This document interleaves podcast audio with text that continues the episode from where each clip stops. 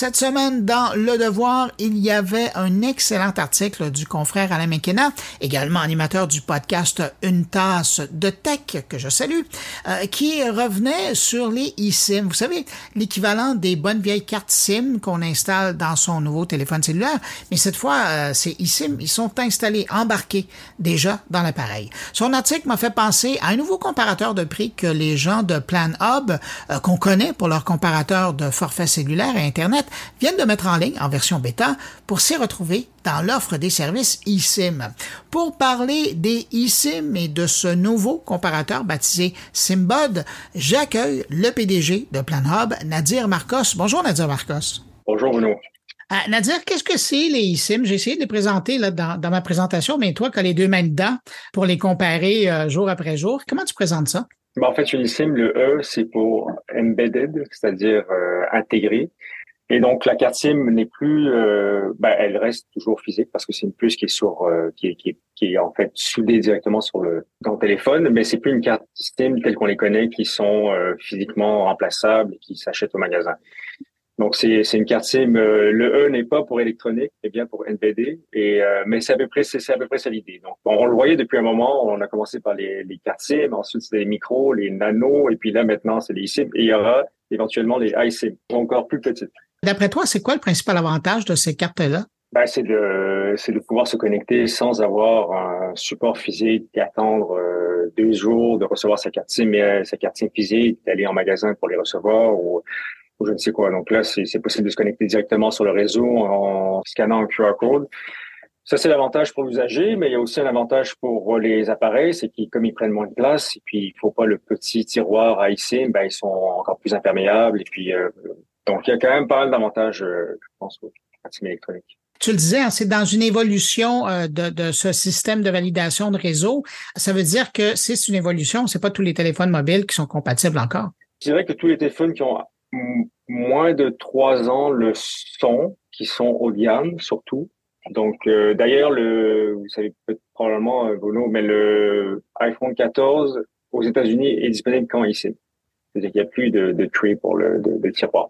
Mais euh, je dirais que je pense que pour les iPhones, on a d'ailleurs la liste sur le site à partir du iPhone XS, qui quand même quand même commence à dater. Là. On est rendu au 14, donc ça fait à peu près 4 ans. C'est compatible pour les Android de, de mémoire. Je crois que c'est le S21 qui commence à avoir une ici, mais euh, mais à confirmer. Euh, la, la, liste est vraiment sur le site. Mais mais ça, évidemment, au fil à mesure du ben, tous les appareils seront compatibles. À quoi ressemble le marché des eSIM? Est-ce qu'on a déjà une idée? Ben, pour les eSIM, il y a à peu près tous les opérateurs qui les supportent au Canada. Mais pour les, les eSIM de voyage, il y en a beaucoup. Il faut quand même savoir que tous ces fournisseurs de eSIM de voyage, ce qu'ils font en réalité, c'est qu'ils ont une entente de MVNO, qui est un, un, opérateur virtuel avec un opérateur dans le monde. Évidemment, ils choisissent l'endroit parce que c'est le moins cher, idéalement et euh, il profite de l'entente qu'a cet opérateur, les ententes de roaming avec euh, avec euh, des opérateurs partout dans le monde. Donc, c'est un peu des revendeurs, si on peut dire. Fait que, fait que c'est sûr qu'évidemment, eux, bon, ils sont en affaires pour une raison, c'est faire un peu de profit. Et donc, c'est sûr qu'ils prennent un peu leur part, leur part du gâteau. Et en allant directement, éventuellement, à l'opérateur euh, euh, local, c'est sûr qu'il y aurait des avantages à, des avantages en termes de prix. Donc, euh, les sims de, voyage, c'est un bon compromis parce que ça simplifie un peu la vie. Et puis, c'est souvent compatible partout dans le monde. Avec, euh, c'est-à-dire que selon la destination, ben, on change juste de, ça se passe en coulisses. On n'a pas besoin de savoir quel est le, le partenaire, mais c'est sûr qu'il y a un prix à payer, autant monétaire, mais aussi sur le temps de réponse, sur le ping time.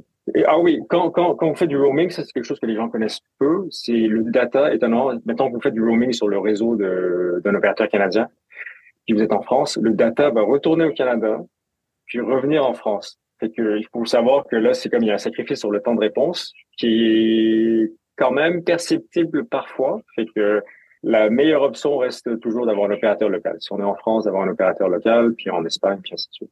Plan Hub, euh, on vous connaissait comme un comparateur de forfaits cellulaires notamment, mais là, pourquoi s'intéresser au eSIM? Est-ce que vous sentez qu'il y a vraiment une vague d'attrait de cette nouvelle façon d'acheter des forfaits? Pour Plan Hub, on regardait les eSIM depuis très longtemps. euh, parce qu'on savait qu'éventuellement euh, bah, ça, ça, allait, ça, allait, arriver et puis que euh, un jour peut-être ça serait possible de scanner un QR code directement sur PlanHub et puis de se connecter directement à l'opérateur final.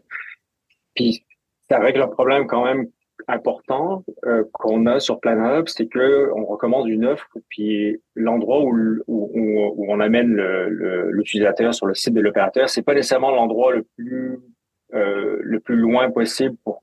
Fait qu'il y a quand même une petite recherche à faire par l'utilisateur pour retrouver l'offre qu'on lui a recommandée. Puis souvent, PlanHub, on, on, fait tout avec des robots. Fait que souvent, c'est des offres qui sont bien cachées. Il faut faire une espèce de série de, de, de combinaisons. Fait qu'avec les films, ben, on espérait justement régler ce problème-là. Puis bon, mais ça, c'est peut-être un projet à long terme. Fait qu'on voulait un peu mettre euh, le, le, le pied dans l'eau pour, euh, pour tester la température de l'eau. Sûr que c'était un peu le mandat de Plan de voir comment on pouvait faire économiser des gens euh, de l'argent aux Canadiens. Ça rentrait un peu dans notre mission. Fait qu'on a fait, bon, pourquoi pas commencer à explorer ça. Je pense qu'il y a vraiment des belles économies à aller, à aller, à aller chercher avec les sites de voyage. Et qu'il y avait ça aussi, puis il y avait un troisième facteur qui était que on voyait que euh, bon, on regarde les chiffres qu'a promis Trudeau sur l'immigration, on disait c'est peut-être pas mauvais qu'on commence à parler aux gens à l'extérieur du Canada, qu'on commence à quand on cherche un forfait au Canada, que peut-être que Simbod peut montrer des joueurs locaux canadiens, c'est ça, c'était un peu ça l'esprit. Puis, euh, et puis finalement, ben aussi Simbod, c'est euh, c'est très canadien vraiment focusé sur le Canada, sur les telcos. Il y a énormément de travail à faire encore là-dessus. Puis on, a vraiment les mains euh, encore euh, dans, le, moteur, si on peut dire. Mais euh, mais Symbol, c'est un projet international. Fait qu'on s'adresse vraiment, il est, il est, pertinent pour quelqu'un en Australie, en France ou euh, je sais où. Donc ça aussi, c'était quand même cool d'explorer ça.